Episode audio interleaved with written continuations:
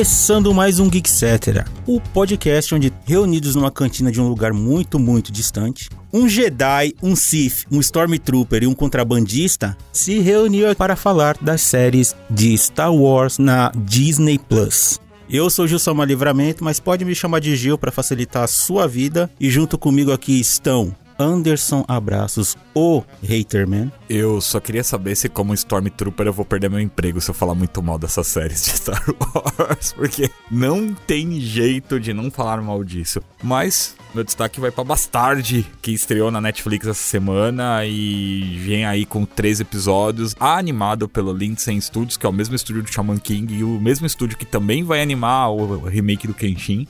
Não assisti ainda, mas já ouvi vários boatos que tá bem legal. A qualidade não é lá essas coisas, mas que melhora ao longo dos três episódios. E para quem não conhece, Bastard é um mangá bem, bem tradicional, que é outro que nunca vai acabar.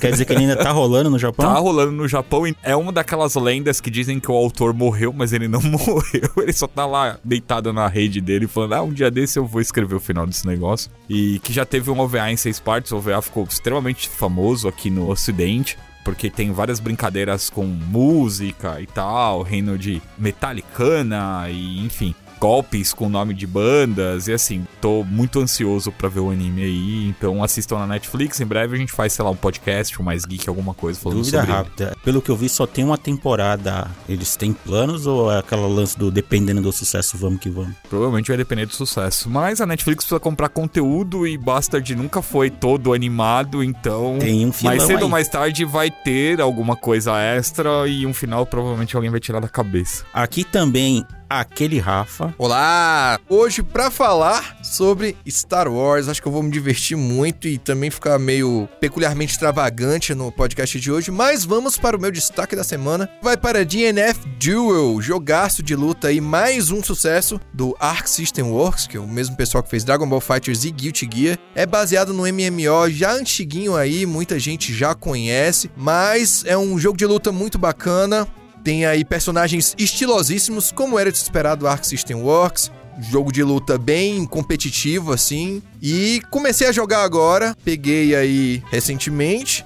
Tô gostando e tô treinando aí para ver se eu consigo fazer um arranhão no Jeff. Mas vamos lá, né? Persistir aí pra ver o que acontece. Arranhar o Jeff é fácil, ainda mais como um Sith. Caramba.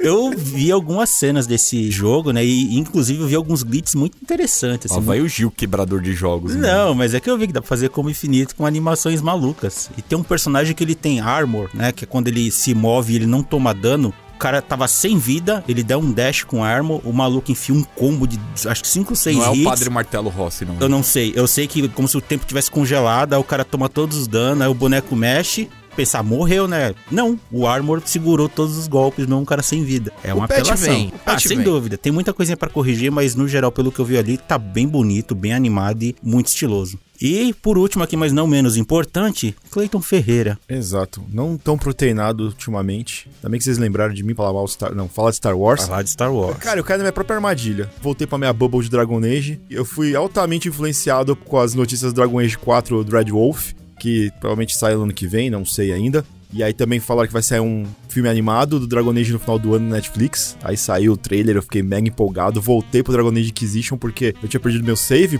Se você não jogou aí de casa, aconselho você jogar, pelo menos pega o Inquisition. Os caras já corrigiram um monte de bug. Tem três DLCs para você jogar é fácil de jogar porque se você assina a Prime Video, eles deram Inquisition no começo do ano pra galera com os DLC tudo lá. Tem no serviço da EA, tem é, no, no, Game Pass, Game se você assina o Game Pass, facinho de você tem pegar Origin, todos tem, lá. O, tem todos os Dragon Age lá, tem o Origin, tem o Inquisition e tem o 2, se você quiser jogar, sabe? Boa. O meu destaque aqui fica para DLC do Cuphead. The Delicious Last Course. Maravilhoso tem muito desafio bacana, é bonito, é bem animado, jogar com a Miss Cálice é muito bacana também. Sem se prolongar muito também, antes da gente avançar, conteúdos, informações, críticas, falando de séries, filmes, tokusatsu, RPG e tudo mais, você encontra lá no site geekhere.com.br. Se você quiser comprar roupas, objetos, enfeites, adornos, até videogame, passa lá também na loja.geekhere.com.br também lá no nosso site, entre tantas coisas, tem o podcast Kitsune da semana, que é tocado pelo Léo Kitsune e ele fala de coisas que ele gosta. Que é um absurdo. Que ele não gosta de muitas coisas do Kitsune. O nosso podcast também agora tem um e-mail, então se você quiser fazer reclamações, dar opinião, dúvida, crítica, correções, elogios, manda lá pro geekcetera.geekhere.com.br. Para facilitar, o endereço está lá anexo na postagem do site. Agora que o bartender chegou aqui, passou um pano na mesa gigante para servir as bebidas, né? Vamos entrar nos assuntos. Pano na mesa é o Rafael. Nem falei nada ainda. tô aqui na minha, nem falei nada. Eu só tô antecipando.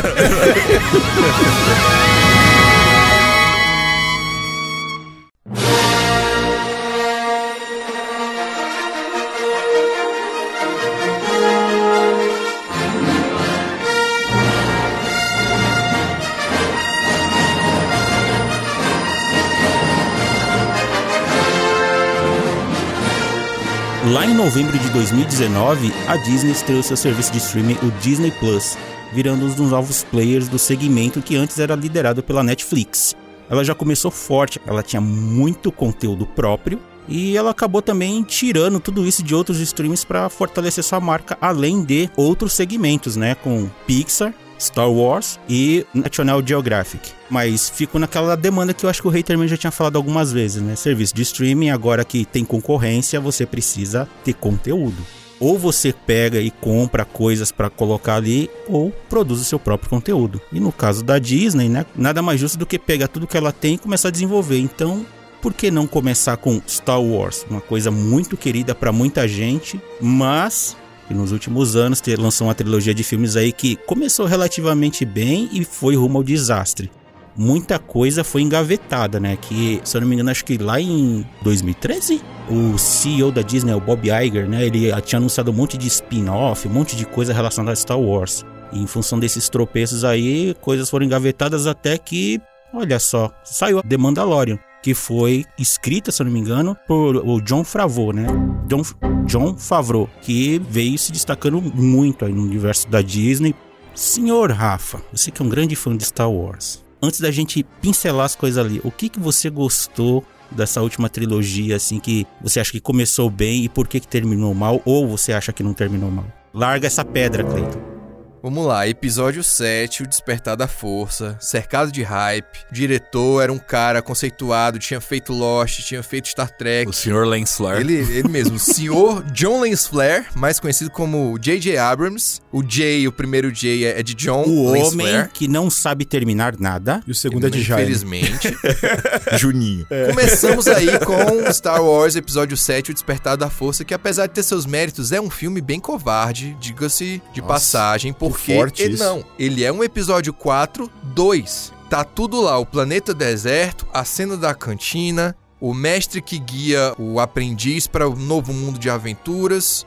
O mestre morre no meio do filme, tem o robô com os planos que você tem que levar para o lugar X. É o Ctrl-C, Ctrl-V do episódio 4. É um filme covarde. Ele diverte em alguns pontos, ele apresenta os personagens, mas eu não sei dizer se ele é um filme bom, não.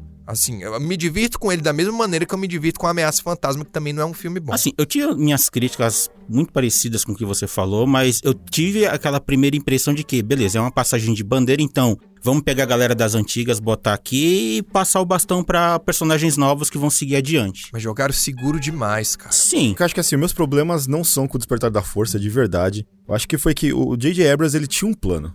Ele plantou sementes no Despertar da Força, que e, provavelmente ele queria que desabrochassem pros três filmes, entendeu? Só que essas sementes, simplesmente os caras olharam e falaram: Ah, eu não quero mais abóbora, agora eu quero pimentão, e jogou fora. E isso me irritou muito nessa nova trilogia. Aí o Despertar da Força, no começo, eu tava gostando do que ele tava colocando ali. Eu gosto do lance da representatividade que ele traz, apesar que eu achei que eles foram muito covardes com o João Boyega depois, que eu achei que ia ser sensacional colocar lá o Stormtrooper como Jedi, e o cara é um ator preto. E aí, cara, o cara tava super empolgado porque o que estavam falando com ele e tudo mais. E aí colocaram a Rey, ok, também é uma mulher Jedi legal pra caramba. Nunca tinha aparecido nos filmes até então, como personagem principal, né? Pô, mas por que não colocaram os dois, sabe? Só focar na menina. Tem coisas ali que eu acho que os caras poderiam ter mantido, sabe? Até o Paul Dameron, os caras mexeram pra caramba com o personagem ali nos três filmes. O maior problema dessa nova trilogia é que ela foi inteiramente feita na base do telefone sem fio. Como o Clayton falou, J.J. Abrams tinha um plano que ele queria ver florescer, mas a Disney tinha outros planos. Como fica bem claro quando a gente chega em Os Últimos Jedi. Que tem uma pegada diferente, um estilo de direção diferente, e caminhos radicalmente diferentes para todos os outros personagens que tinham sido apresentados em O Despertar da Força. A gente tem um filme corajoso, um filme que surpreende a gente em cada curva, mas que também é um filme que tem um monte de coisa de decisão de roteiro que eu não concordo, que eu teria feito totalmente diferente. Mas eu elogio esse filme por ser um filme de autor. É o filme que o Ryan Johnson queria fazer e a Disney não conseguiu segurar. Isso é uma coisa boa que eu posso dizer desse filme. Mas, infelizmente, nós chegamos aí depois a Ascensão Skywalker, que é um filme que simplesmente não dá para defender em nenhum quesito. Eu defendo Han Solo, veja bem. Eu não consigo defender nada em Ascensão Skywalker, porque não dá. Mas colocar os dois numa balança, ele quebra. Han Solo de um lado e essa Ascensão Skywalker quebra a balança. Não consegue medir o peso. Mas dá um passo atrás antes de chegar na Ascensão Skywalker. Dá um passo antes, inclusive, no planejamento desses filmes. Porque, assim, que dá a sensação é que assim, a Disney adquiriu a, a Lucasfilmes, aí os caras olharam e falaram, pô, beleza, agora que a gente comprou, tem tudo na mão, o que a gente vai fazer? aí os caras se olharam na mesa e falaram, então, uma nova trilogia, óbvio, né? A série Star Wars até hoje foi pautada em trilogias, então vamos fazer uma nova trilogia. Mas quem vai tocar essa nova trilogia? Pô, o J.J. Abrams fez um trabalho magnífico em Star Trek recentemente, né? Foram dois filmes e quando ele saiu, e colocaram um outro cara no lugar, foi tudo por água abaixo. Então, ah, pô, vamos ligar pro J.J. Abrams, né? O Juninho tá lá parado tal, com a Bad Robot lá, com a empresa dele. Vamos lá, né? Chama, liga pra ele. Pô, Juninho, vem aí, vamos fazer o filme. Vamos, pô, e aí? Trilogia? Trilogia. Eu vou tocar os três? É, acho que sim, acho que você vai tocar os três sim. Aí fechou a porta. Os caras se olharam, pô, mas ele vai tocar os três filmes? Por que a gente não pega um outro cara? Quem tem disponível aí?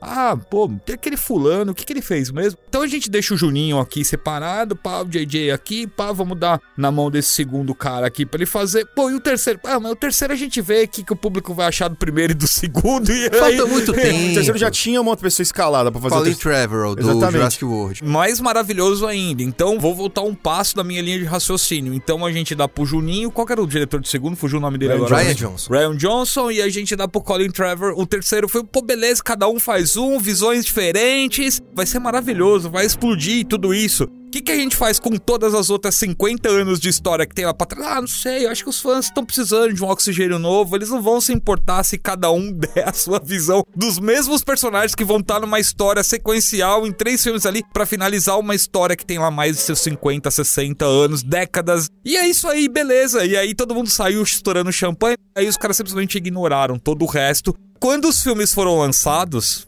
você teve o primeiro, eu concordo com o Rafa, bebe de uma dose de covardia, mas eu volto nessa frase que eu acabei de falar. O J.J. Abrams, ele tinha consciência do que é, até pela experiência dele com Star Trek, a gente sabe como os fãs de Star Trek com os personagens, são personagens com décadas de histórias e que povoaram aí a infância da maioria da galera que acaba passando esse legado pros filhos. É a mesma coisa que acontece com Star Wars hoje também. E ele sabe como é a paixão dos fãs, então eu acho que assim, teve o lance covardia, mas ele também falou: eu vou jogar meio seguro aqui, porque se eu mudar radicalmente tudo isso, eu vou tomar porrada pra c.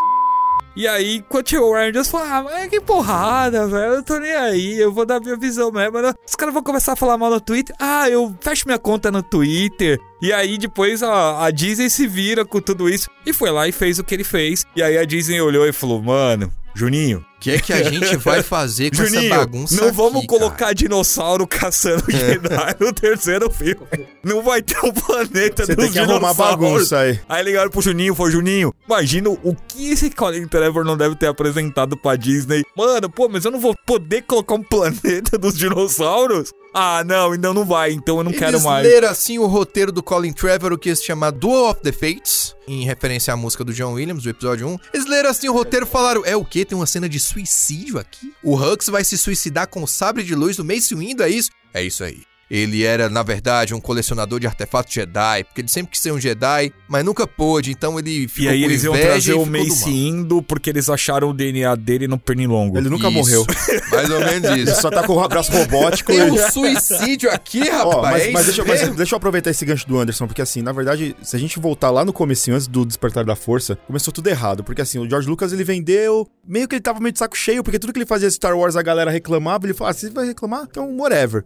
Qual era o plano dele? Eu vou vender, vou deixar alguém de confiança aqui, porque aí, né, eu não, eu não perco totalmente o Isso negócio. aí, se eu não me engano, tem ou tinha a Caitlyn Kennedy. Não, né? ela tá ainda, Ela ela, tá? ainda é, ela ainda é a presidente da Lucasfilm. Ela era o, o fio direto É, do aí ele do deixou a Lucas Caitlyn com- Kennedy. Aí ele falou assim, ó, isso aí tem entrevista, cara. Ele falou assim, ó, isso aqui é tudo que eu pensei pro episódio 7, 8 e 9. Ele falou assim, essas aqui são minhas ideias, é pra cá que eu quero que os personagens vão. Se eu conseguir trazer o Mark Hamill, a Carrie Fisher e o Harrison Ford de volta, é isso aqui que eu quero. Tem isso aqui do universo expandido que vocês podem usar. Primeira coisa que a Disney fez foi descanonizar tudo que os caras tinham feito do universo expandido. Rapaz, isso aí já começou ruim pra mim, porque eu era um cara que consumia muito universo expandido. Eu passei anos consumindo, comprando livro em inglês, comprando quadrinho em inglês e de repente, bicho, tudo virou fanfic. Eu, eu me senti traído, fiquei revoltado. E aí, cara, o que dizem é que a Kathleen Kennedy falou assim: o George manda esse negócio aqui. Ah, bota no quartinho de empregada ali no, no fundo, tá ligado? E whatever, esquece.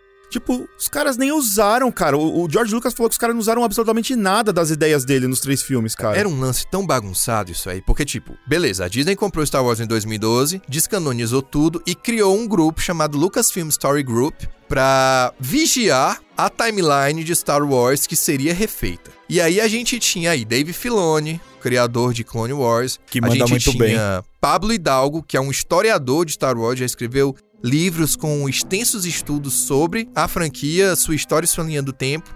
E aí, enquanto eles comemoravam o fato de que iam produzir uma nova trilogia na base do telefone sem fio com cada um com sua visão, todo mundo dentro do Lucasfilm Story Group, cara, e agora? O que é que a gente vai fazer Vai dar ruim. quando der ruim? Porque vai dar. Aí lançou o episódio 7, ok, beleza. Quando lançou o 8, virou bodega lá dentro. Porque tava aquele meme da turma da Mônica. O que está acontecendo? O que está acontecendo? Eu não sei, eu não sei. Tava todo mundo lá tendo que se virar com uma direção de história que tinha dado um 360, duplo twist carpado da Daiane dos Santos, e eles tinham que resolver. E aí os caras tinham que ir atrás de autor de quadrinhos, de autor de livro, pra tentar fazer o DLC do filme em forma de quadrinho de livro, pra ver se corrigia alguma coisa e botava o negócio de volta nos trilhos. E aí o que, é que a Disney fazia nos bastidores? Chegava pro Colin Trevorrow e falava: Ó, Colin Trevorrow, não quero mais. Sabe esse roteiro aqui que você falou? Não quero. Você tá demitido. Eu vou trazer o J.J. Abrams de novo. E o filme novo, o 9, vai ser esse roteiro aqui que o nosso algoritmo fez.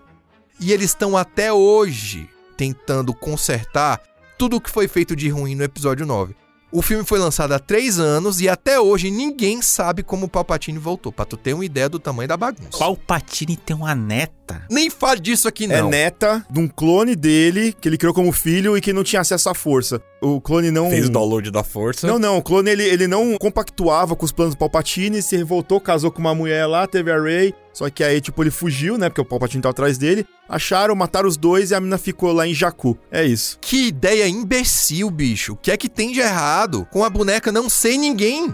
Isso era legal no episódio 8. Ela tem, ela tem uma cena muito, no be- episódio muito 8, legal. se não me engano, acho que é no finalzinho que tem a cena que o moleque tá olhando pras estrelas, né? É. E ele mira a mão pra uma vassoura no chão, a vassoura mexe e corta a cena. Ou seja, deu a entender que qualquer um tem a força, só Sim. precisa aprender a desenvolvê-la. Tem uma cena muito forte no episódio 8 que a Rey entra na caverna lá, que ela dá de cara com um espelho que mostra tudo que ela quer ver. E ela, não, quero ver meus pais. E ela só vê a si mesma. Depois chega o Kylo Ren e fala, cara, teus pais, teus pais eram um casal de bêbado que te venderam pra comprar bebida, estão enterrados numa vala comum. Tu não é ninguém. Eu fiquei, ela não é ninguém. Qualquer um pode usar a força, se chegar lá, se dedicar e se tornar um Jedi de respeito. Aí chega no episódio 9, não, tu é neta do Palpatine. Por isso tu é tão forte. Tem um monte de emenda ali, a ponto de dá pra ver esse último filme inteiro pensando que o Kylo Ren, né, que ele parece uma alucinação criada pela cabeça dela, porque ele mal interage com as pessoas ao redor dele, é diretamente com ela. Pô, seria um lance muito clube da luta isso aí, cara. O Kylo Ren nunca O existiu. Kylo Ren é o lado negro da Rey, cara. Já pensou?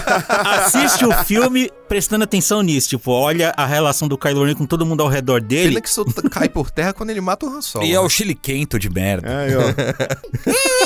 O bicho chili Ô, mas ao mesmo que tempo que- personagem Ao irritante, mesmo tempo cara. que o 8, é que você falou, o 8 tem coisas muito boas que os caras podiam ter aproveitado e coisas muito ruins, né? Ao mesmo tempo que eles falam assim: olha, você não é ninguém. Qualquer um pode ter acesso à força. Aí você tem o Finn, que não tem papel nenhum no segundo filme, tá ligado? 100% O Finn, apagado, o, Finn e a mocinha oriental. Rose. Ah, Rose. Coitada com essa personagem, mano. É. Da sacanagem. O que sacanagem. fizeram com Ela ela? nem aparece no terceiro filme. A, a galera de Star Wars deveria assistir um pouco de anime, né? Porque o Ki, o Cosmo, sei lá, o Reiatsu, qualquer um tem em quantidades diferentes, depende de como você exercita. A força, pra mim, sempre foi uma, Então. pe- uma pegada nesse sentido, né? O George Lucas quis fazer isso, só que o, o público não gostou muito também. Em teoria, na, na trilogia clássica, a força era um negócio mais místico, assim. É uma coisa que não era só você que tinha, era, era tava em volta de tudo. Todos os seres vivos. Luke falava, é, tá entre qualquer eu, lugar. você, o É, era um chão, negócio mais até religioso, pedra, até assim, terra, falaram a de terra e a midi-chlorians, galera cagou aí eles, eles tentaram e- fazer que nem nos animes. Vamos medir o seu poder da força. Qual que, como é, que- qual, qual que era a medida? Midi-chlorians. Os midi-chlorians. Ah, mas também os caras foram muito mal, né, Que mano? ideia imbecil, né? cara. Eles Vamos tiveram lá, que né? reticonizar quase que instantaneamente aquilo Mas ali. precisava medir os midi-chlorians pra Pois saber o é, nível de bicho. força. É só saber o tamanho do avião, do Levanta caça essa pedra que aqui. o cara consegue fazer. Caramba, não vendi os midi-chlorians eu, dele. eu, eu sempre, Ah, eu sempre mano. falei muito mal de midi-chlorians, sempre, sempre. Continuo falando, tá ligado? Só que eu falo um pouco menos hoje em dia, porque depois que o Akira Toriyama criou as, as Z-Cells, as células Z, pra medir o poder de luta dos Saiyajins, aí agora eu... eu, eu Midi-chlorian pra mim é tipo remédio pra verme, tá ligado? Toma um midi-chlorian lá que vai curar Tem sua nome de remédio, cara. Já a piada tá pronta. É, é, três vezes por mês, midi-chlorian.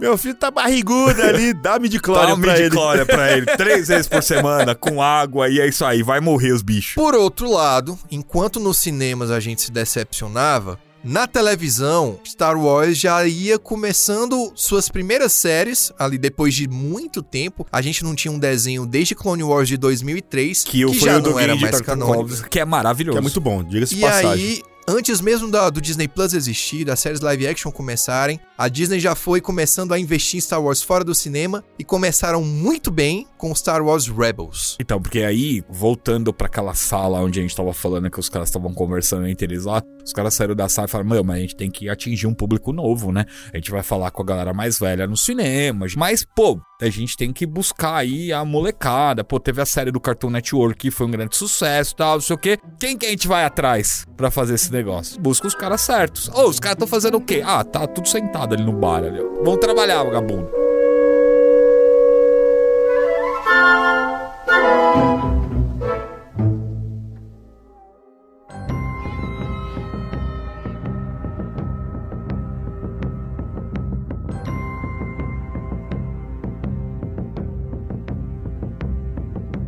Essa Kizumba toda começou a ganhar forma com a primeira série live action do Star Wars com The Mandalorian. E chamaram o John Favreau.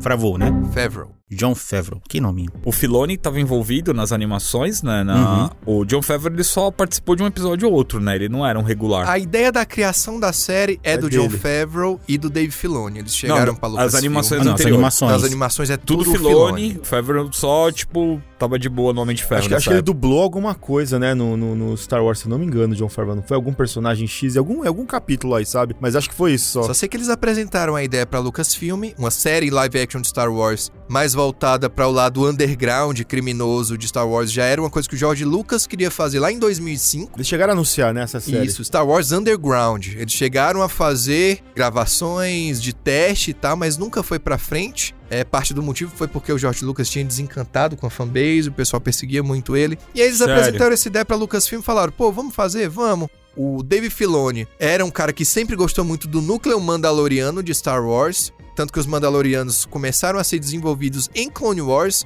O que a gente tinha antes disso eram só coisas aqui e ali de universo expandido e milhares de anos antes da trilogia clássica, tipo Tarre Vizsla, o Sabre Negro. A Guerra de Mandalorian, né? Vamos explorar isso aqui? Vamos. E aí a gente teve a construção em Clone Wars e isso culminou em The Mandalorian, que era uma série diferente de tudo o que a gente tinha visto Star Wars até então. Um foco muito mais no submundo criminoso, nos caçadores de recompensa, no que eles fazem, o que comem, onde vivem, o que eles fazem Sociedade, da né, do- vida. dos Mandalorianos, né? O que eu Isso. gostei nessa série, assim, logo de começo é que ela tinha aquela pegada meio western, né? Das antigas, uma Nossa, coisa bem total, pé no chão, uma coisa assim meio séria. Deixava muito de lado a coisa do Jedi, que é uma coisa que, assim, me encheu o saco, porque parece que o universo é tão gigantesco e tudo se resume à família Skywalker. Eu achava isso muito estranho. Então eu gostei muito dessa pegada do The Mandalorian. E eles meio que encontraram um equilíbrio nessa série, né? Porque ao mesmo tempo que é um velho oeste galáctico, também tem todo o lance dos Jedi e da força, mas em segundo plano. Exatamente. Ele existe, ele tá lá, mas qual é o objetivo do Mandaloriano? Pelo código dele, da tribo, da seita, na verdade, na qual ele foi criado,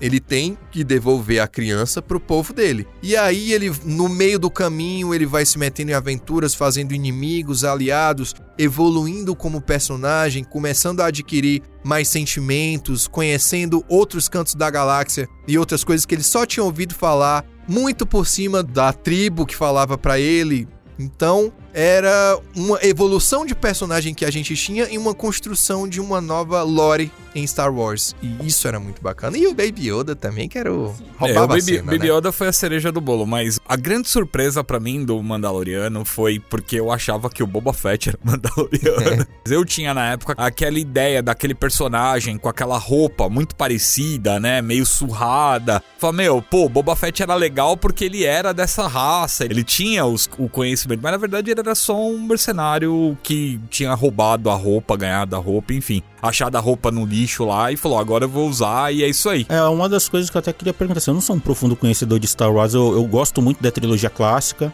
Esse Mandaloriano, aí, ele era algum personagem relevante, assim, dentro do universo Star Wars? Ou O ele era. Jim Jaren, o personagem principal Isso. da série, não, ele não existia antes, nunca tinha sido mencionado em parte alguma. Ele foi apresentado em The Mandalorian e ele é um Mandaloriano, mas tem um porém. Os Mandalorianos, a sociedade Mandaloriana, eles estavam tentando, durante a época das Guerras Clônicas, se afastar da imagem de guerreiros mercenários que não vivem de nada além da guerra. Eles queriam a paz. Por outro lado, tinham esses outros Mandalorianos que chefiavam um grupo terrorista chamado Olho da Morte. Tinha um grupo dissidente. Isso, que queria que os Mandalorianos voltassem às suas raízes guerreiras, fossem tipo os espartanos de Star Wars. Quando o Império destruiu Mandalore e os Mandalorianos foram forçados a se espalhar pela galáxia para sobreviverem, eles iniciaram uma seita chamada Filhos do Olho, que é um pessoal que se dedica 100% aos caminhos antigos mandalorianos, que é o caminho da guerra. Se eles não estão em guerra, eles fazem a guerra. Eles oferecem os serviços deles como mercenários a quem pagar para viverem disso. Eles nunca tiram capacete para ninguém, eles têm uma série de dogmas que eles têm que seguir, é tipo uma religião.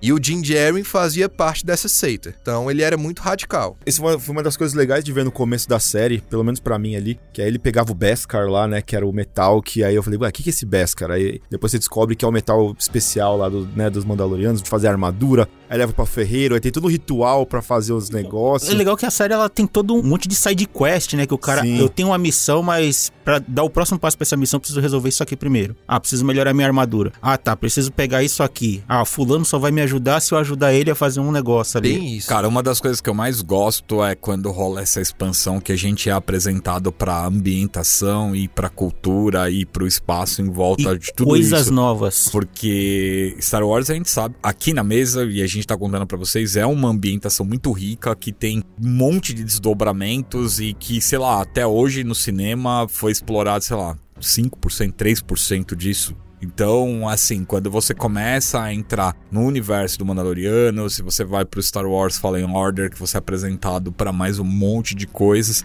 você tem muitos desdobramentos culturais, muita coisa legal apresentada que, sei lá, por questão de capricho até hoje não andou. Por causa da necessidade de manter preso a família Skywalker ali, tá tudo travado. Então, mas esse capricho também, de novo, né? Talvez o problema não seja a fanbase que não quer largar esse osso, a galera Cara, mas das acabou, antigas. velho. Acabou. Os caras acabaram. Já colocaram no, no episódio 9, os caras colocaram a pedra lá em cima do negócio, acabou. O- até os planos de trabalhar a High Republic, tudo que foi anunciado até agora, por enquanto, não teve nada que revisita ali diretamente a família Então, Skywalker. uma coisa assim que eu acho interessante. Eu não sou muito fã da trilogia prequel, mas o que eu achei interessante era o, o lado deles discutirem, né, apesar de pouco, o lado político desse universo Star Wars, que eu achava muito interessante. Beleza, tá tendo essa guerra aqui, rebeldes, o Império, tá, mas como é que isso aconteceu? E foi essa medição de, de poder, né, lá atrás. Artistas, o clã bancário, tinha todo esse negócio O os mercadores, Federação- né? Isso, Isso eu achei bem de interessante. um mas golpe. aí depois a coisa se perdeu na ação e na nova trilogia Mas- meio que dane-se, é Skywalker de novo. Mas, mas eu concordo com o Gil nesse aspecto, e o Mandalor ele é um bom exemplo disso, porque ao mesmo tempo que ele apresenta um monte de coisa nova pra gente, ele também não tira o pezinho do clássico. Então, vira e mexe, o cara tá voltando pra Tatooine, e aí tem alguma outra coisa que, tipo, já apareceu nos outros filmes, e sabe? E eles vão colocando coisinhas ali que, tipo, o Sim. fã clássico, opa, É, isso é que é eu lembro, que eles não sabe? esfregam na sua cara. Tipo, tá lá, eu tô passando aqui, ó, mas se você notar alguma coisa, que bom, você conhece isso. Mas a galera que não conhece coisas das antigas vai ficar maravilhado com aquilo. Eles tiram o pé, mas peronomútil ali, né, no Mandalor. Não digo que eles jogam tão seguro Uhum. como a gente falou no, no episódio 7 aqui, mas é aqui e ali. Eles colocam uma coisa nova, mas ao mesmo tempo eles trazem uma coisa antiga. Colocam uma coisa nova, traz uma coisa antiga. Mas, cara, só pela estrutura da série já dá pra falar que os caras foram extremamente corajosos, cara. Sim. Você não tem um Jedi de protagonista, não tem nenhum do- dos personagens da linha tradicional. Os caras foram resgatar uma coisa ali que, né, eu, eu particularmente não tinha conhecimento nenhum. Eu fui impactado zero. De novo, falo pra vocês, pra mim era um mercenário igual o Boba Fett lá. E é isso aí, com a armadura prateadona e vambora, mano. Essa série do Mandalorian ela teve duas temporadas por enquanto, se eu não me engano, tem uma terceira Terceira estreia em fevereiro do ano que vem. 2023. Ela teve dois e ela já teve o piloto do episódio da, da temporada, da terceira o- é. três no, Teve o Backdoor Pilot Boba ali. Fett. o capítulo 2.5 que salvou aquela porcaria daquela série do Boba Fett. É, então, e antes da gente avançar pra próxima série, nessa do Mandalorian teve participações especiais, inclusive acho que foi onde o Boba Fett apareceu, na segunda temporada, se eu não me engano, que a Isso. galera começou a, meu Deus, o Boba Fett, não sei o que, Tivemos meio que chocou a participações galera. muito especiais. É, na primeira temporada você já tinha um pouquinho do Boba Fett, porque tinha um xerife lá que tinha. tinha... Tinham conseguido a armadura, A armadura dele do de Boba- alguma é. maneira. É, então, mas é que tinha a armadura e poderia funcionar como um easter egg aí. Ô, você que conhece, ó, beleza. Então, mas ele, ele aparece na primeira temporada, mas de longe quando ele tava vendo com os Tusken Rider lá, né, ainda. Quando ele salva a Fennec Shand da morte. Você só Exato. vê as pegadas, o pé dele e tal, e ele catando a, a dona lá pra fazer sabe Deus o que que nós ainda não sabíamos. Exato. Mas por que que a aparição do Boba Fett chamou tanta atenção? Ele era um personagem querido, porque eu não sei. Pra mim, ele era só um cara com armadura legal. Ele tem três falas durante todos os nove filmes. Ele aparece. O tempo de tela total dele era cinco minutos. E eu não sei porque ele fazia tanto sucesso, mas ele apareceu de volta, vivo, porque ninguém sabia se ele tava vivo ou É, morto depois do. então, é, meu questionamento é esse. Da trilogia clássica, né? Era o cara que andava com, do lado do Darth Vader. Pô, se o cara tá do lado do Vader, quer dizer que o Vader, no mínimo. Ou porque o Vader considerava ele um cara descartável. Na verdade, o, o, o Boba Fett era um garoto de entregas. Na verdade, ele era muito bom no que ele fazia. Garoto Por isso de o Vader entregas. chegou, chamou ele, ó, tá aqui. Pega a Millennium Falcon pra mim, porque eu sei que tu consegue. Tô 10 reais aqui, pega Né, que nem a- foco ali pra mim. Se morrer, eu arrumo outro. Sem desintegrações. Então, que nem o Vader capturou Han Solo, fez lá. Carbonita. Tá, agora você vai levar isso aqui pra mim, tá, garoto de entregas? Levar pro Jabba. Se eu não me engano, teoricamente ele morre engolido por um Sarlacc, né? Aquela Sarlacc, criatura é. no deserto. Da maneira mais imbecil que existe. Olha, Han Solo cego. Boba Fett, que? Onde está? Aí ele atinge o jetpack dele sem querer, com um bastão. O boneco sai voando, bate no esquife voador, cai na boca do Sarlacc e morre. Teoricamente. Mas isso é Star Não, o Wars. pessoal reclama, ah, mas isso foi muito bobo. Olha esse Obi-Wan saindo com a princesa. Gente, Star Wars sempre foi desse jeito. Parem de botar coisas de Star Wars que nunca foram assim. é Passando assim, o tu sempre gostou em disso. 4, 3, 2, Então, mas 1. voltando um pouquinho. Muito do que eu conheci depois sobre Boba Fett foi por meio de HQs, coisas que, sei lá, antes eu não sei se era oficial ou se era um paralelo Não ali. mais. Um HQ que eu fiquei, entre aspas, impressionado, né? Eu não li todo, eu folhei. Foi uma do Boba Fett peitando o Darth Vader. Eu falei, não, peraí. Se esse cara consegue peitar o Vader, ele dá trabalho pro Vader, ele, é alguma coisa. E eu acho que muito da fama do Boba Fett veio de fanfics ou com base nisso, porque antigamente, fantasia espacial, enfim, Star Wars pregou na mente das pessoas. Então você vê um cara de armadura ali, tudo cheio de pose, com uma espécie de um canhão no ombro. Então isso meio que ah, mexeu com o brilho da galera, tipo, oh, e esse personagem, eu vou criar uma história, e a coisa foi se propagando porque a internet naquela época não existia.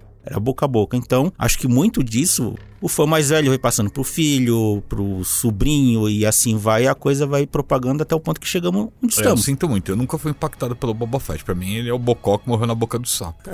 Mas eu confesso que, assim, a participação dele no Mandaloriano é legal. Sim. A, a luta em si, o jeito que eles fizeram e tal. Eu não diria que os caras deram um, um- um upgrade nele. Eu acho que mostraram um pouquinho das habilidades de mercenário nele, porque o Vader pagava 10 conto pra ele ser o office boy de luxo dele, entendeu? Mas, pra mim, não passava daquilo ali. Eu não acho que ele precisava de uma série pra mostrar mais que isso. Tava ótimo ele fazendo essas pequenas participações, porque a partir da hora que você deposita uma responsabilidade inteira do cara carregar uma série, vai muito mais além do que ele ter habilidades especiais, sabe? Só mais uma dúvida, o Mandalorian, ele se passa em que momento da... Se passa cinco anos depois de O Retorno de Jedi, a nova república já estabelecida, tentando aumentar o controle dela para outros planetas, para ficar tudo um mesmo sistema civilizado, e o Império com seus remanescentes ali se agarrando ao pouco poder que eles ainda têm. Então, tecnicamente, Boba Fett já tinha sido digerido pelo monstro, né? Já, Então, como é que ele voltou?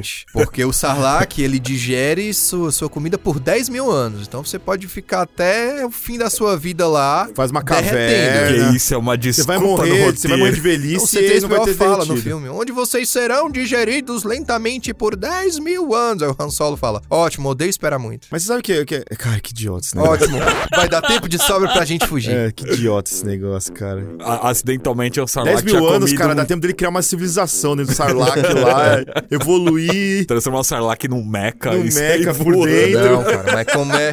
Não, mas como é que o Sarlacc funciona? Dentro da boca dele tem mini tentáculos que eles se ligam na mente da pessoa pra deixar ela num estado de estase. Pra deixar ela tendo alucinações, tipo como uma, uma aranha injetando veneno em sua presa. Pra ele ficar sem ação, enquanto é lentamente digerido até não sobrar nada. E o Boba Fett era mentalmente tão forte que o Sarlacc não conseguia invadir a mente dele. Na, na verdade, a explicação é muito mais simples. É muito Ah, idiota, Foi na o verdade. capacete de Beskar. É. Ele não conseguiu ultrapassar o E capacete. aí foi sem querer, disparou o míssil da, da mochilinha lá e fugiu. É isso. Ok.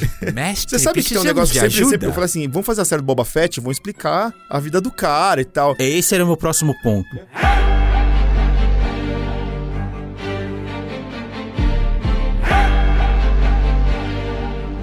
Boba Fett, assim, que no The Mandalorian mostraram ele meio com uma pinta de f... né? O cara arredio que já É. chegou. E só que no The Mandalorian mostrou ele meio que peitando o Mandaloriano lá, que ele falou, devolve minha, minha roupa, né? O uniforme que ele tava e tal. E ele cheio de pose. Eu acho que a partir dali a galera pensou, caramba, ó o Boba Fett aí. Talvez isso tenha sido a centelha pra a série do Boba Fett? Cara, provavelmente sim, cara. Provavelmente foi a publicidade ali, foi a cena. Me lembro que o hype, no, né, ele virou até trend topics no Sim, Twitter. exatamente. Por causa desse episódio e tal, não sei o quê. Mas, de novo, não precisava mais que isso, cara. Pode de chamar de Boba Fett, a gente pode chamar de pai da Aquaman a partir de agora. É o pai do Aquaman, é O pai da verdade. Aquaman. Pode ser o Baba Fett. É. Sabe, sabe por quê que sempre me intrincou? Porque esses caras fizeram uma série já com ele tiozão. Ok, f... Falou palavrão. tiozão, foda. ele falou f... também. Mas o cara também é palavrão. Não, f... não, tô, tô, Claro é, um adjetivo, é um adjetivo pra falar que o cara é foda. É um adjetivo pejorativo do mal. Não, não é do mal.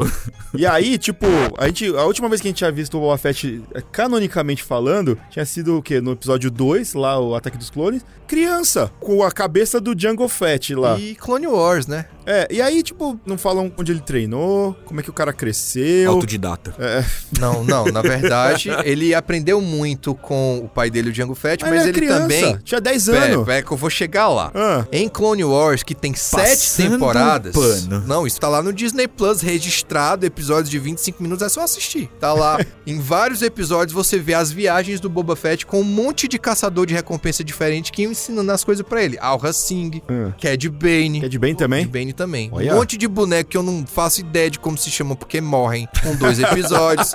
Mas ele ia Então não ensinaram muita aprendendo. coisa Mas pra ele ia né? aprendendo essas coisas com essa galera e ele ficou anos viajando com esse povo aí. Então ele teve tempo de aprender. Ah, então a explicação é Então essa. ele foi autodidata. Mas você não acharia muito mais interessante uma série sobre esse período do que, tipo, a série dele só em. Sentado no trono. Sentado eu no acho trono. que não. Eu, Ah, acho, eu, para, não mano. quero, eu, eu não quero o passado, bicho. Eu quero presente e futuro. Eu queria muito que o próximo filme de Star Wars fosse centenas de anos depois do lance dos Skywalker, pra eu finalmente saber se os Jedi voltaram ou não. Porque eu Voltaram. acho que Star Wars Claro que precisa de um voltaram. epílogo. Voltaram, porque tem uma personagem chamada Rey Skywalker no canon que... É, só que também tinha um personagem chamado Luke Skywalker que durante 35 anos eu achei que tinha restabelecido os Jedi e não restabeleceu p nenhuma. É, então, tá vendo? É, Eu fui só descobrir- tomando leitinho. Eu fui descobrir no, Leitinho de no planta. filme 7, 35 anos depois. Então que eu quero que o mataram próximo esse filme... personagem, que ele arrebentaram. tentou. Ele tentou, Ele é. tentou, pô. Ele tentou, pô. Ele demorou demais pra tentar. Ele teve Sabe, Não, sabe qual que é o problema? Ele cara. chamou bem. Não deveria ser bem, deveria Cara, ser qualquer outro nome.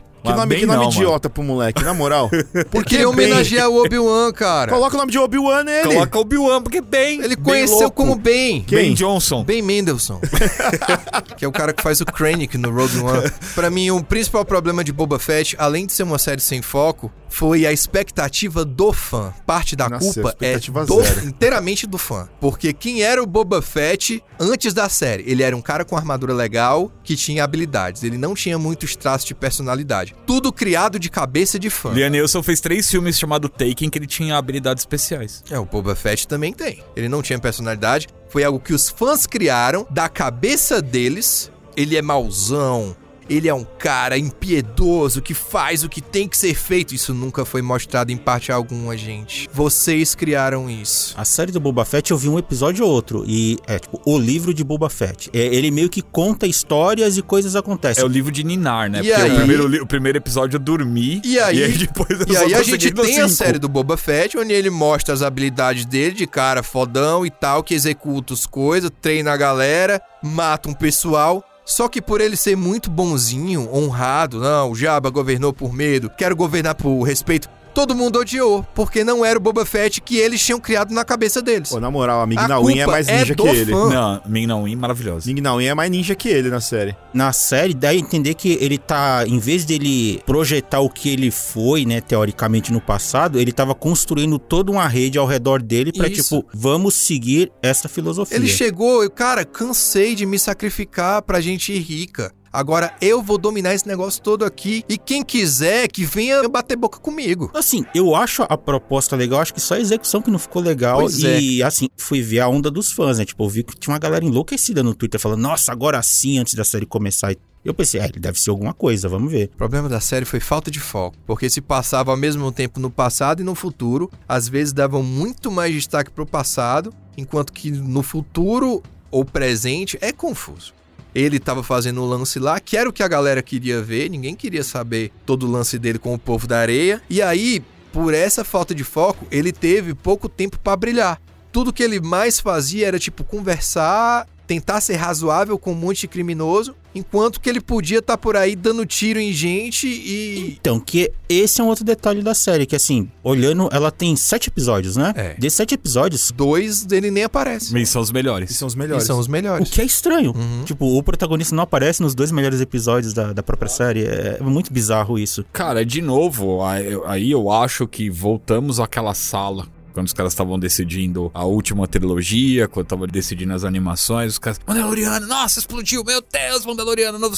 Tamo vendendo Baby Yoda a rodo, ah, meu Deus, ai, agora sim, a gente acertou. O que, que o pessoal tá falando no Twitter? Boba Fett? Beleza, produz. Pô, a série se passa na mesma linha do tempo, né? É, bota esses bonecos lá, bota Luke Skywalker e Ahsoka que a gente vai vender mais boneco ainda.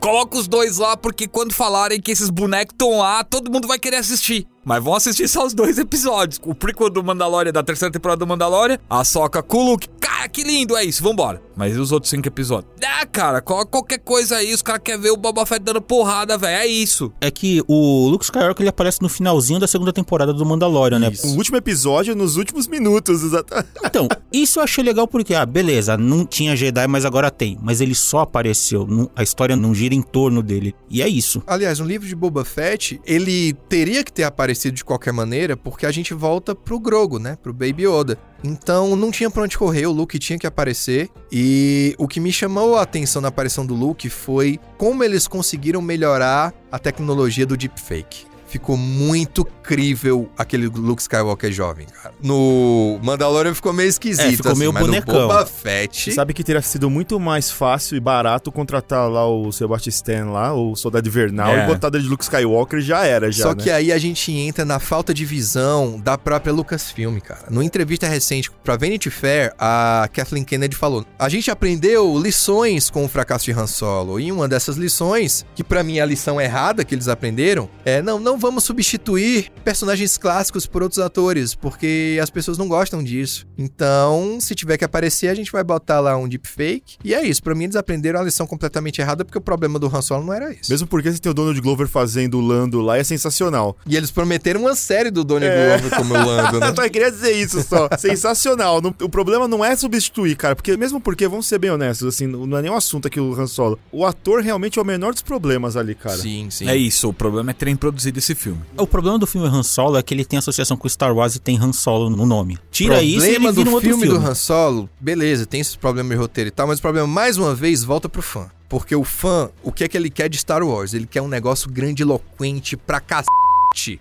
Ele quer o destino da galáxia em jogo, ele quer Jedi, quer explosão, quer Estrela da Morte 5.0. E o filme do Han Solo é um filme de roubo.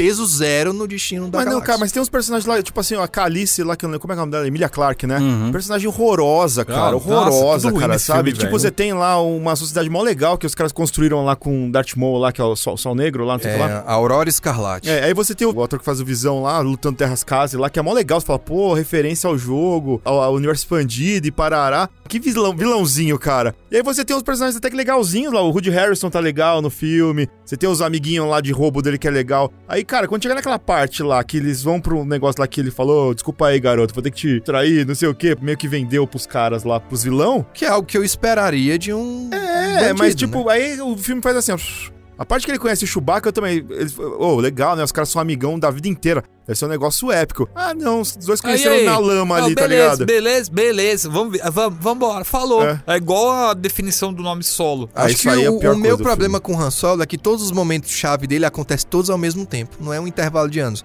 No mesmo filme, ele conhece o Chewbacca, ele ganha a arma, ele ganha a Millennium Falcon, ele destrói a Millennium Falcon, ele estabelece amizade com o Lando, tudo na mesma missão. Então, porque nos filmes Star Wars, assim, é, o Han Solo ele meio que se vende como o cara que fez muita coisa, né? O cara que manja dos Paranauê do submundo ali, de contrabando e tal. ele teve 10 anos Então, pra fazer, e ele é né? todo posudo quando ele tá falando. Então você pensa, pô, a história desse cara deve ter sido cabeçuda pro cara chegar e relaxar num campo de inimigos, assim. Mas né? esse aí é o principal problema, porque o Han Solo ele faz um desserviço pra trilogia principal. Porque o que a gente vê na trilogia principal é o Han Solo ser um tremendo babaca, conforme os filmes vão passando, se tornando um cara melhor. Porque a vida dele inteira mostrou pra ele que ele devia ser um babaca com todo mundo, porque todo mundo era babaca com ele, desde que ele era moleque.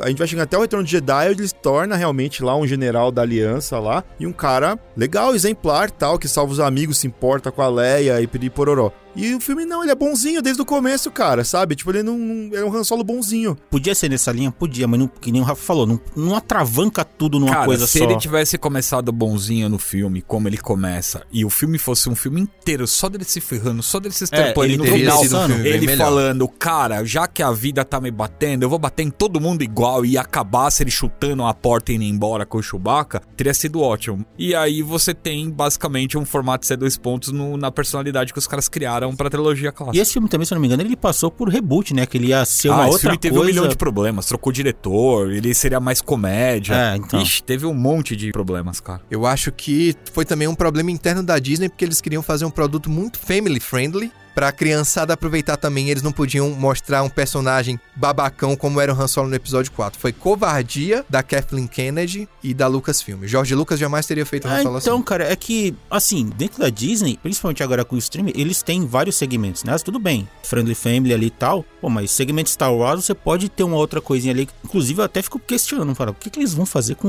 o Deadpool agora que, sei lá, eventualmente eles vão trazer o universo dos mutantes. Não, mas o Deadpool os caras não vão mexer, cara. O Deadpool vai continuar do mesmo jeito que, ele, que a gente conhece até hoje. Primeiro que assim, já no contrato, nos acertos com o próprio Ryan Reynolds, ele já falou, mano, se vocês forem mexer em qualquer coisa, vocês podem rebutar e fazer a versão com unicórnios de vocês. A Disney falou pra ele, não, beleza, a gente vai tocar do mesmo jeito, então vai. E, inclusive, ele vai estar tá cheio de piadinhas, vai ser 18 mais, não vai ser mexido, cara. O, Provavelmente vai pro Hulu, né? é, provavelmente vai pro Hulu, Star Plus, enfim, qualquer outro lugar. Deadpool é Deadpool, vai ser como a gente Certo. viu Deadpool e não vão mexer nisso. É que Star Wars eles não vão tirar da plataforma Disney Plus pra, né? Enfim, se bem que a Hulu Hulu é deles também, Star né? Plus também, cara. Os caras atacam em qualquer lugar lá. Não velho. precisava nem tão longe, cara. Você pega o Rogue One, que eu acho que é um filme até mais denso, mais pesado, tá ligado? E tá lá, cara. Assim, que o Han Solo é bobo mesmo o filme, sabe? Tipo, a história é boba.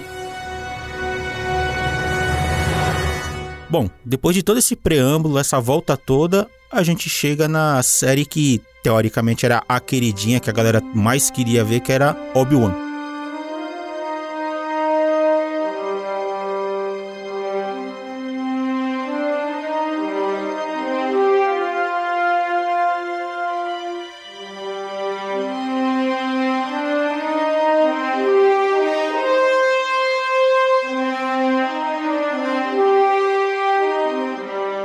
A série, ela se passa em que momento? Ela se passa 10 anos depois de A Vingança dos Sith e 9 anos antes de Uma Nova Esperança. O Império já domina a galáxia com mão de ferro, os Jedi sobreviventes estão escondidos. E a gente tem aí o Obi-Wan em seu exílio em Tatooine, muito castigado por esses 10 anos que passaram, totalmente esmagado pela culpa. Ele tinha uma missão quando terminou a vingança do Sith, que era cuidar do Luke e esperar o momento certo pra treinar ele, mas nesses 10 anos ele se perdeu, perdeu a esperança, desencantou. E agora ele só tá em Tatooine, mentindo pra si mesmo que ele tem que treinar o Luke, mas na verdade ele só tá lá pra não fazer nada. Ele aprendeu um novo ofício, cara. Você não pode falar desse jeito, velho. Lógico que eu Ele é posso. o melhor açougueiro de Tatooine, E mano. é- Ele Nossa, corta cara, carne Ele como até corta uma ninguém. carninha lá pro cabelinho dele. Poxa, lá, velho, Ele ele- corta cara, carne ele- igual papel, bicho. Corta cara. a carne como ninguém. Aquela faca dele os é melhor que um lightsaber. Melhor que o lightsaber. Todos os anos treinando com a espada Jedi pra guinso do aprender a cortar aí, carne no Tatooine. Como esse já tem uma associação mais com os filmes da, antigos que eu vi, da trilogia antiga, cara, como é que esse cara conseguiu envelhecer desse momento? É dois sóis, cara. Ele não passava Deserto castiga, hidratante. Dizer A gente não, sofre cara. com um, imagina dois. O cara não passava não protetor existe lá, solar. velho. o cara precisaria de proteção 200, E, cara, no e mínimo. outra coisa, ele se desvinculou da força. A força que também fazia um pouquinho de escudinho pra segurar o sol ali já era, mano. Pega direto na pele agora, cara. Filtro Acabou, V, a mano. força? É, Já era, mano. Já era, velho. Não tem Tá. mais. Eu vi que a galera vibrou muito porque o Ian McGregor ia voltar pro papel dele, cara. Ah, o papel, ele como Obi-Wan Kenobi foi muito marcante Sim, pra uma é, geração isso inteira, foi. né, cara? Foi o que segurou a série. né? Quando todas as crianças da época que estavam acompanhando o Star Wars pela primeira vez, ele era o herói. ele Deixaram a barbinha crescer pra ficar igualzinho ele, Então- cabelinho preso. Então tinha o fator nostalgia, né? Sim, Tava sim. todo mundo muito ansioso. E ele é bom ator. E o E McGregor ele, é bom. e ele ator. queria por muitos anos, né? Ele, ele, ele tava com esse projeto. Inclusive, ele é produtor executivo, né? Do, ele é, da eu série, gosto né? muito dele naquele filme de Impossível, filme de 2012, baseado no tsunami que atingiu a Tailândia em 2004. O Tom Holland, criancinha É, que vem uma onda, é o jovem, isso, impossível. vem Isso, o, conheço o esse filme, maremoto. sei qual é. Esse filme é muito bom. É maravilhoso esse filme, cara. Então a gente sabe que o Obi-Wan é pai do Homem-Aranha. É o Obi-Wan, É, pai do Homem-Aranha, multiverso. cara, ou seria do. Nathan Drake. Um projeto com o Obi-Wan Kenobi era meio que um passion project do Will McGregor. Ele já tinha tentado emplacar isso nos corredores da Lucasfilm já tinha alguns anos.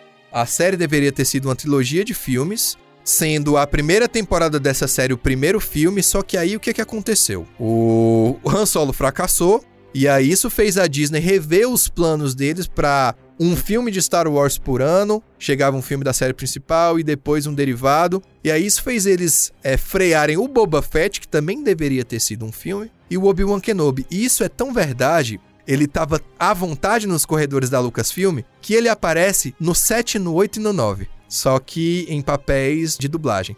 No 7 ele é o próprio Obi-Wan, numa cena que, a ele fala com a o Rey. sabre, né? É isso, que pra mim tem zero sentido. Não sei porque o Obi-Wan. é a voz do Obi-Wan que ela escuta, eu não sei porquê. Eu acho que ele tava lá. Ah, toma um cafezinho aí, faz aí, cara. No 8 ele é um monstro X. Ele e o Mark Hamill também é um monstro X. E no 9 ele também tá lá fazendo voz na cena que a Rey deveria estar vendo todos os Jedi. Cara, o 9 é, é oportunidade perdida, o filme. Um monte de coisa que poderia ter sido colocada lá pra tentar ter um bom momento ali, mas que simplesmente não botaram porque eu não sei e saiu aquele lixo. Mas ele tava lá, tipo, pô, cara, vamos fazer aí, fé. E aí a Kathleen Kennedy tava, não, cara, não vou mais fazer filme, pô, não tá dando certo isso aqui. Bora fazer uma série? Bora. Quantos episódios? Seis. Massa, seis episódios, posso ficar com a minha família. O Hayden vai estar envolvido? Vai. Ah, o Hayden Show. Christensen, né? O Anakin. O Anakin. Ele meio que tinha saído, né, da vida de ator, né? Tava Isso, agro cara. fazendeiro. Ele comprou uma fazenda no interior dos Estados Unidos e ficou lá, com, cuidando da família dele durante todos Não, esses é- anos. não é uma fazenda de umidade, não, né? Até onde eu sei, não. tá. Mas ele tava lá, vivendo lá Clark Kent, Smallville, fazendinha, família, amigos. E aí chamaram ele, Vamos chamar o Jake Lloyd também? vamos chamar Jake Lloyd, o injustiçado. Desse Obi-Wan, assim, o que, que vocês gostaram no que viram, assim? Porque eu vi que tem muito altos e baixos, cara. Quando acabou o último episódio. Eu gostei dos poucos duelos de sabre de luz, a revanche contra o Vader eu gostei muito. As A pedradas no Riva Vader. apanhando pro Darth Vader eu gostei muito. O Vader, tipo, nem liga o sabre direito pra lutar com ela, eu achei isso Eu gostei do Han. muito bacana. O Han tá muito bom, muito bem no filme. O quinto irmão. O Han, o quinto irmão. Ah, o Han do Velozes e Furiosos, pô, é verdade, mano. Ele é o quinto É irmão, o Han. cara. Eu achei É. que ele ia pegar um carro É e fazer um drift lá, né? Mas ele Gostei das some depois. ligações. Cara, você percebeu que ele aparece até o capítulo 3 E depois e aparece. some, some. cara, e some. Pra mim aquilo é tipo fanservice total. Olha, gente, a gente tá ligando com Rebels. Assistam Rebels, está no Disney Plus. E era tipo só pra situar a série mesmo na linha do tempo, aquilo ali. Vou ser bem sincero com você, eu gostei do momento Atena, no último episódio. Quando a Atena aparece atrás do Ian McGregor e fala, não desista. Aí ele, ah, meu cosmo! E vai pra cima do Vader e... Isso é a cena que, ele, que o Vader tá jogando pedra nele. Tá É a, cara, é a cena que ele tá coberto por um monte de pedra e ele começa a ter o flashback das criancinhas. Mas nem da Mini Leia vocês gostaram, ela é maravilhosa. Eu gostei. A menininha, ela mandou bem. Só situações em que botaram a Agora- Leia ali agora, que... A caçada a mini Leia no primeiro episódio é digna do É, Pimentinha. trapalhões. Trabalha- Não, mas agora, a Mini Leia é maravilhosa. Mini Luke. Mano, mini Luke, o moleque tá lá comendo o moleque areia, tá comendo mano. cola e Cortar o pau do Obi-Wan, ainda, ele ainda tenta fazer com que o menino se entreta. Vai lá dar um comando em ação pro menino, uma nave, um boneco. E, e o tio Owen, que é a melhor coisa dessa série. Tio Owen é a melhor coisa dessa série. Tio Owen, o cagueta. A tia Beru só aparece no último capítulo, Só cara. no último capítulo. Uma mancada, mas Ah, Tio Owen mano. respondão, mano. Tio Owen respondão é a melhor coisa dessa série. É, cara. Ele responde o Obi-Wan, ele responde a, a. É. Ele não quer nem saber. Ele bicho. responde, o cara do bar, o açougueiro. camelo. É. Responde, tá, tá passando na rua, tô respondendo. É um cara sem medo de morrer, Não, né? tio Owen não, total, o tio. Owen, ele pega lá ele- a arma lá pra disparar na Inquisidora, Tudo dá, acontece na fazenda do tio Owen. ele dá um cabo da arma na cabeça dela e dane-se, meu amigo. Cara, o, o, tio, coragem. o tio Owen no- nos filmes prequel lá, se bobear não tem nem fala, mano. Acho que tem uma fala, não, o tio. Owen, é- ele é respondão também, viu? Tá lá eles lá jantando na mesa. Ô tio Owen, eu queria lá e encontrar meus amigos lá Não, na não, estação mas tô em falando no- no- um, dois ah, do nos três. prequels? É. Já é respondão lá também, viu? Chega lá o Anakin. Olá, eu sou o Anakin, eu sou seu meu irmão, pô, radical. Ele é filho da Shmi também? Não, ele é filho do Klieg Lars, que Mas- é o cara com quem a Shmi se Então casa. eles não são meus irmãos. São irmão de criação, né? Nem de criação, caramba! Não, mas tem laços de família ali, porque a mãe dele é casada com o Irmãos cara. por parte A de, de Márcia pai. Schmidt também tinha um Cara, programa chamado não, Laços cara, de nem isso, E cara. aí, e aí o Anakin chega lá, pô, eu sou o Anakin, ele é radical, cara. Pô, agora, agora Cadê minha mãe, não, cara? não, mãe, peraí, não, peraí. Agora, agora a gente chegou num ponto aqui que o, o Yoda fala assim. Ai, caramba. Vamos lá. Respira, Yoda, respira. Yoda chega no final. O que, que a gente faz com o menino?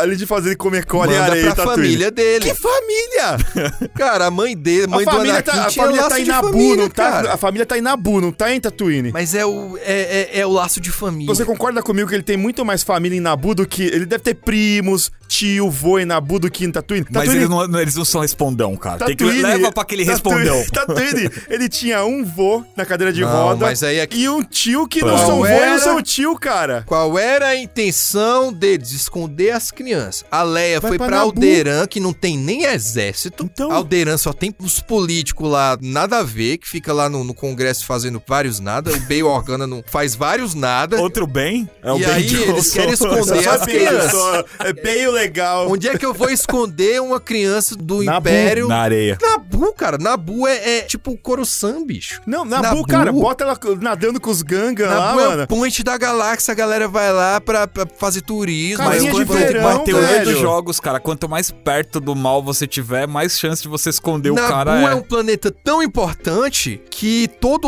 a treta separatista começou lá com a Federação de Comércio. Pô, a gente, porra, Nabu, eles estão lucrando pra caramba, né? Porra, vamos botar um golpe. Eu concordo com você, caras? mas você concorda que, tipo, a família dela tá lá. Aí, tipo, que o Vader, whatever, pra Mas família da, da, da Padmé, né? eles querem esconder o Então moleque. esconde, manda coloca o moleque PQP. morando em Nabu e fala assim, ó, isso aqui ele é filho da Padmé, vamos esconder o moleque. Esconde o moleque lá, o Jar Jar ia ajudar, tudo me ia ajudar. A Kira Knightley lá ia ajudar, como é que era o nome da personagem da Kira Knightley? Não lembro. Que é a mina que finge que a Padmé também tá lá viva, ia ajudar, ia ajudar todo mundo. Mas qual é o planeta que é mais fácil o Darth Vader nunca mais botar os pés? Tanto é que nunca pisou. Nabu ou Tatooine? Darth Vader nunca mais voltou em Ele só não voltou porque não falaram que o coisa não Peraí, tava peraí, lá. peraí, peraí, peraí, peraí. Ah. Na série do Obi-Wan, tem alguém que usa o nome Skywalker ali que não deveria ser usado porque tava sendo escondido. Na série do Obi-Wan. É, Luke Skywalker. Não, mas aí também Obi-Wan Kenobi.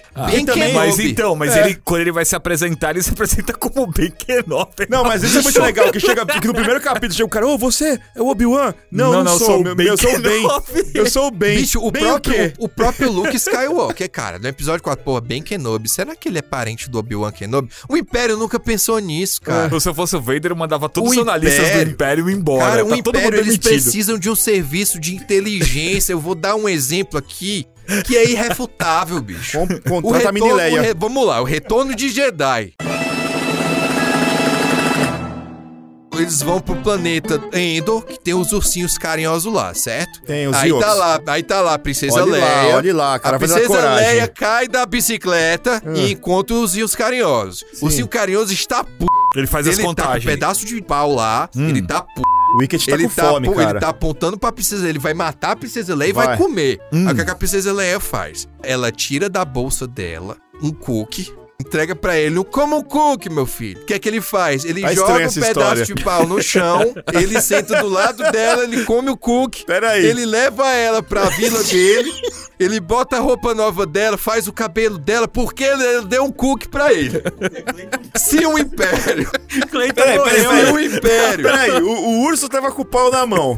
A mina quis dar o cookie, ele largou o pau. Aí comeu cookie. É isso? É isso. Se o Império, se o Império está munido dessa informação, que Woks gostam de cookies. O Império tem um serviço de inteligência. Ele está munido dessa informação. Peraí, cara, eu me perdi nisso. Onde é que o cookie da Leia tem Eu a ver com a inteligência do lá. Império? Tá, eu vai. vou chegar lá. Se o Império está munido dessa informação, ele sabe do- dos hábitos dos Ewoks que gostam de cookie. O Império chega lá com um monte de nave Taidirum, que é uma nave de cargueiro, com um monte de cookie, distribui os cookies pros Ewoks. Pronto, bicho, rebelião esmagada. Não tem pedaço de pau, pedra, Ewok voando em asa delta. Eles chegam lá com os biscoitos e acaba a guerra. O Império não tem um setor de inteligência que funcione. Mas, Rafa, eu acho que o ponto aí não foi o cookie, cara, foi a força. Peraí. Por quê? Porque a a força- força não cookie. Ah, meu Deus. Gente, tá ficando esquisito. Peraí, peraí, pode... Ó, a conversa tá indo pro lado. Não, que porque assim, a Leia era muito forte com a força. Tá ficando pior isso, ô Gil. Ok, ok. A guerra do retorno de Jedi não foi vencida por causa de um cookie. Porque o Darth Vader não era dono da Chance pra mandar cookie pra galera. É Mr. Chance. Mas pode conferir lá o retorno de Jedi. Tô nem zoando, essa cena existe. Imagina se ela tivesse dado um chucrim pra ele, velho. Voltando pro Obi-Wan. O Vader, ele sabia quem era Leia. Não, não sabia. Não? Ele não sabia que tinha filhos. Porque até onde ele sabe, os filhos dele morreram junto com, Com a a Padmé. Padmé. Inclusive, quem descobre quem explodiu a Estrela da Morte foi o Boba Fett, anos depois daquilo ali. Ele manda o Boba... E aí, Boba Fett? Quem, quem foi que explodiu a Estrela da Morte? Cara, só conseguiu o nome dele. Skywalker. Ele olha e fala, "Ah, com esse nome. Agora, tipo, Skywalker é tipo Silva da galáxia? É. Não, Só tem um não, Em Star Wars? Só tem um Skywalker, na... que era só o Até Anakin. onde a gente sabe... De onde veio? Quem que é o pai da Shmi? Quem que é a família dela? Não lá? tem o não sei. Earthwalker, o Water Porque, Walker. na, na verdade, é Shmi Skywalker, tem não é? Sunrider. Eu tô errado, é Shmi Skywalker. Shmi Skywalker. Ela veio de algum lugar. Ela veio. Ela deve ter uma família Skywalker lá em, algum- em algum lugar, só aí. Deve existir. Então, de repente, os Skywalkers não acabaram ainda. Aff, porque a Rey se apoderou não. do nome. É. Veredito aqui, então, pra gente fechar. Pras três séries. Mandalorian, notas de 0 a 10. 10. A Mandalorian, uns 8,5. É, eu vou por aí também, um 8,5, 9. Boba Fett, Dou 6. Dois. Por causa dos dois capítulos que É presta. verdade, tenho dois capítulos, então eu vou dar um e meio. Porque são ótimos capítulos, principalmente porque não aparece o Boba Fett. E o Obi-Wan? Eu dou 6, porque tem boas lutas, mas eles enrolam demais de desenvolver o Obi-Wan. Mentira, eu dou 7 porque tem a mini Leia, ela é maravilhosa e merece ser protegida. Cinco e meio pra ele ficar implorando o professor pra dar meio ponto pra ele passar de ano. Três e meio porque a Atena aparece no episódio 6. Tá, dito isso, vocês acham que vai ter uma nova temporada ou acabou ali? Obi-Wan, acho que não. Cara, inclusive eu tenho uma dúvida, só antes de terminar. Agora, spoilers, tá? Última cena do, do Obi-Wan é finalmente o que a galera queria ver desde o começo do primeiro capítulo, Qui-Gon Jinn aparecendo. O Liam Neeson, ele voltou pra fazer o Qui-Gon? Ou aquilo lá era já... não, voltou, voltou. Ah, voltou? Ele tá com o mó Voltou, juba, voltou. mano. Juba, ele tava também. Não, mas tava mó, não, mas ele tava muito mais jubão agora, cara. Ele tava parecendo um leão da montanha. Porque, tipo, é coisa de um minuto. Nem isso se bobear que ele fala com o Obi-Wan só. Ah, demorou muito, hein? Vambora, vamos. Cara, vai Ele embora. filmou aquilo na casa dele, na frente do Cara, não é possível. Os caras mandaram na casa dele mesmo e Mandaram, mandaram, mandaram. vestiram ele lá na casa dele, ele gravou lá e é isso aí. Não é Deram um possível. banho nele e falaram, vai aí. Não é possível, é, mas tipo, eu, eu, eu juro pra você que eu fiquei com a sensação que os caras usaram uns arquivos não, não utilizados do episódio 1 ali Não, ele e meteram ali, ele tá ligado? mesmo. Ele chegou a falar pra Variety depois sobre a volta dele. E ele falou: Os fãs queriam isso há muito tempo, gosto muito do Ewan McGregor, nós nunca mais tivemos a oportunidade de trabalhar juntos de novo. E era uma coisa que eu queria muito. Tipo, ele não se estendeu Ah, muito. cara, eu, eu acho que eles podiam ter aproveitado tão mais o Liam Neeson, cara. Falar, cara, sabe? Ele conversando direto, dando bronca no Obi-Wan, sei Ele lá, poderia cara. ter sido o grande divisor aí na mudança do Obi-Wan, ao contrário da Atena aparecendo atrás Eu dele acho lá. também. E assim, o Will McGregor quer, o Hayden Christensen quer, Kathleen Kennedy eu não sei. E o plano original era fazer três filmes. O primeiro filme é a primeira temporada da série. Então eles já têm a vontade e já têm o precedente para querer fazer. Eles já têm o plano. Se vão fazer ou não, isso não sabemos. Falando em futuro um pouquinho, o Taika Waititi parece que ele vai fazer um dos filmes de Star Wars. Vai fazer, tá trabalhando no roteiro ainda. Ele disse que não vai ter nada a ver com os Skywalker, vai ser em outra bom. linha do tempo. Ele vai explorar outras partes da galáxia e isso é muito legal. Mas num futuro próximo, a gente tem aí Andor, que estreia em agosto. É uma série que vai contar a história de como o Cassian Andor de Rogue One deixou de ser um cara que agia sozinho e passou a integrar as fileiras da rebelião, fazendo o trabalho sujo que a galera da rebelião não queria fazer. Você tem interesse em ver isso? Eu tenho. Mas você acabou de falar pra mim que você quer ver pra frente, você não quer ver pra trás. Mas eu gosto do personagem do Diego Luna. Eu e gosto você, do você- você não gosta do Boba Fett, então? Não, eu gosto do Boba Fett. Então eu não tô entendendo. Eu gostei da série do Boba Fett porque ela mostra depois do Retorno de Jedi. Não, eu entendeu? quero ver pra frente, eu não quero ver o que aconteceu antes da Estrela da Não, Morte, Só que cara. pra frente não tem nada, porque ele não aparece no set. Pra eu Então. entender o que, o que acontece no set, eu tenho que entender o que acontece antes. Ninguém quer saber do Andor, Eu mano. quero saber! Ai, meu Deus. Depois do Andor, a gente tem a Soca. Eu sim. chamo carinhosamente de Star Wars Rebels 2. Eu chamo de Vingadores Guerra Infinita, que vai juntar todo mundo do. do- É, vai juntar uma galera. a gente vai ter aí versões live action de todos os personagens de Star Wars Rebels. É, eu torço por uma aparição do Kanan como fantasma da força. E não sei se vai rolar, mas eu queria. E temos aí também Skeleton Crew, que é uma série que vai ter o Jude Law como um dos protagonistas. Nossa. É, vai ser dirigida pelo John Watts, que dirigiu a trilogia do Homem-Aranha do MCU. Nossa. E temos outras animações aí no futuro. Enfim, o futuro de Star Wars vai ser bem movimentado. Ah, tem a trilogia do Ryan Johnson, né? Que também foi. É, tem a trilogia do Ryan Johnson que diz a Kathleen Kennedy que eles querem fazer, mas por causa da agenda dele ainda não fizeram. E temos aí também Rogue Squadron, que houveram é, boatos de um cancelamento que a Perry Jenkins não ia mais fazer, mas está acontecendo. Tá muito em pré-produção ainda, mas diz a Kathleen Kennedy que tá rolando. Então, como diria o mestre Yoda, sempre em movimento o futuro está. Pode ser que aconteça, pode ser que não, mas estamos todos aí esperando e torcendo pra ser legal. Dessas séries aí novas que eles anunciaram, acho que é o que eu mais realmente realmente falei assim, cara, essa aí tem uma coisa interessante que eu gostaria de ver. É o Acolyte lá, né? The Acolyte, uma série ambientada na Alta República e com foco total no lado sombrio da força. Que vai se passar, acho que 100 anos antes 100 anos antes do do episódio, episódio 1. 1, episódio de Ameaça Fantasma. Então, esse aí realmente me chamou a atenção, porque eles vão pegar um, realmente um período bacana de fazer, sabe? Que a Jedi tem, não precisa ser Skywalker, sabe? Ainda tem Sith, tem um monte de coisa. Então, fiquei com vontade de assistir. E é um período que a Lucasfilm tá apostando muito em cima no universo expandido, né? Sim, Com livro, jogo. HQ, até mangá tem já. Exatamente.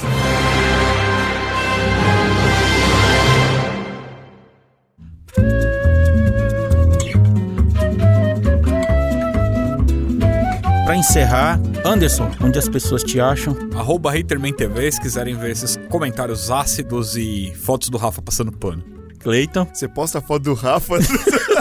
É, tem uns vídeos dele passando pano lá, cara, de vez em quando. tá bom, né? Tem um vídeo de uma hora e meia sobre a minha teoria do cookie. Vocês podem me achar em clayton.sf no Twitter e no Instagram e Príncipe da Proteína na Twitch. Vocês me encontram no Twitter, arroba aquele Rafael, Instagram também. E eu tô toda terça apresentando direto da pedreira na Twitch do Geek Here às 5 da tarde. Toda sexta no GPS com o Leonardo Kitsune discutindo as notícias mais relevantes de cada semana. Eu vocês encontram no Twitter como arroba Otherheaven. Então é isso, gente. A gente tentou organizar as coisas aqui, mas desandou feio, porque, né? Culpa sua. Como assim culpa minha?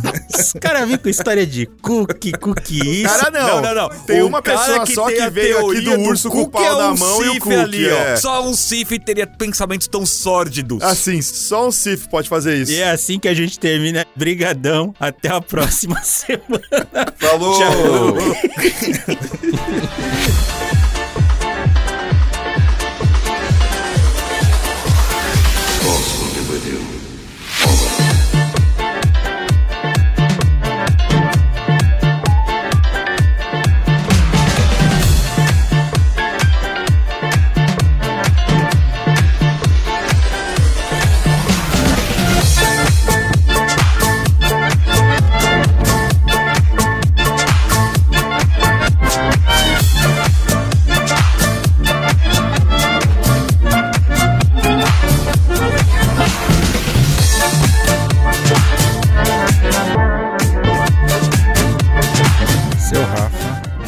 você, Moisés. Mas vamos começar com isso de novo, seu Vamos começar, Moisés. Mas por que você parece estar falando com a batata na boca? Porque Boigés, eu, eu não, eu não sei imitar, Moisés. Você que tem que me ensinar a imitar o, o Silvio Santos. 180 reais o envio pro Brasil. Tá comedores de carniça. Anderson está querendo comprar os figuris, mas... Você é pobre, mano. Queria ter nascido rico ao invés de bonito. Você tava gravando essa de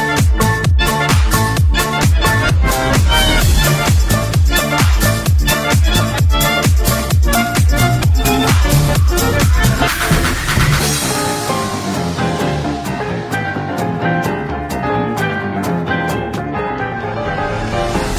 Jed, um Sif, um Stormtrooper Um e um quê? contrabandista. Quem? O Jeg? Um quê? Como é a história aí, seu Gil? Um Jed. Pronuncie a palavra Fala em direito. português, então. Então vamos lá. Pronuncie direito. Já começou com treta o podcast de hoje aqui. O negócio o bicho vai pegar é, hoje. É que o Jeg tava falando que nasceu bonito hoje.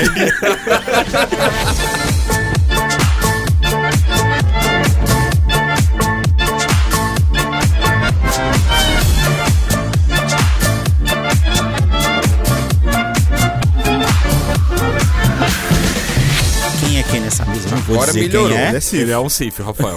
Rafael é Sif. Tá É o dizendo Raf aí, né? Rafídios. Lord Rafídios. O vendedor de Da- esfirras. Dart Rafídeos. O vendedor de esfirras. um Sif, Foi uma assustador. decisão rápida, hein? Tá dizendo aí, né, É chapa? possível falar essas coisas que o Rafael fala e você fala, não para um Jedi. É irônico.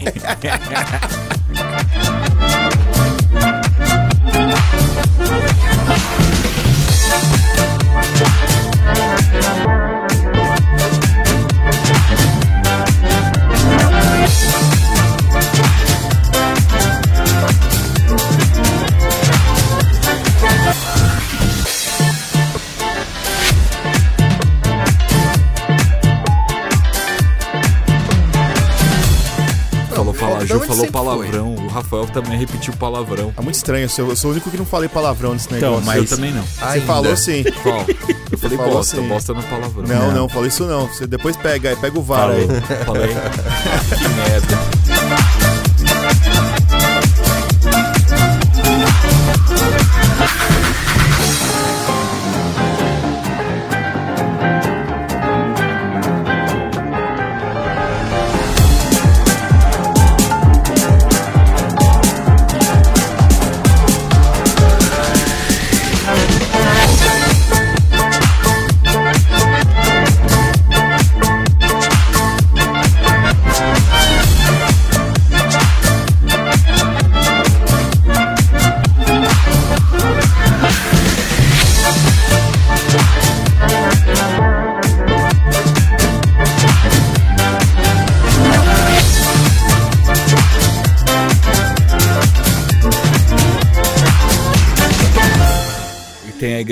Cook, né? Cook salva.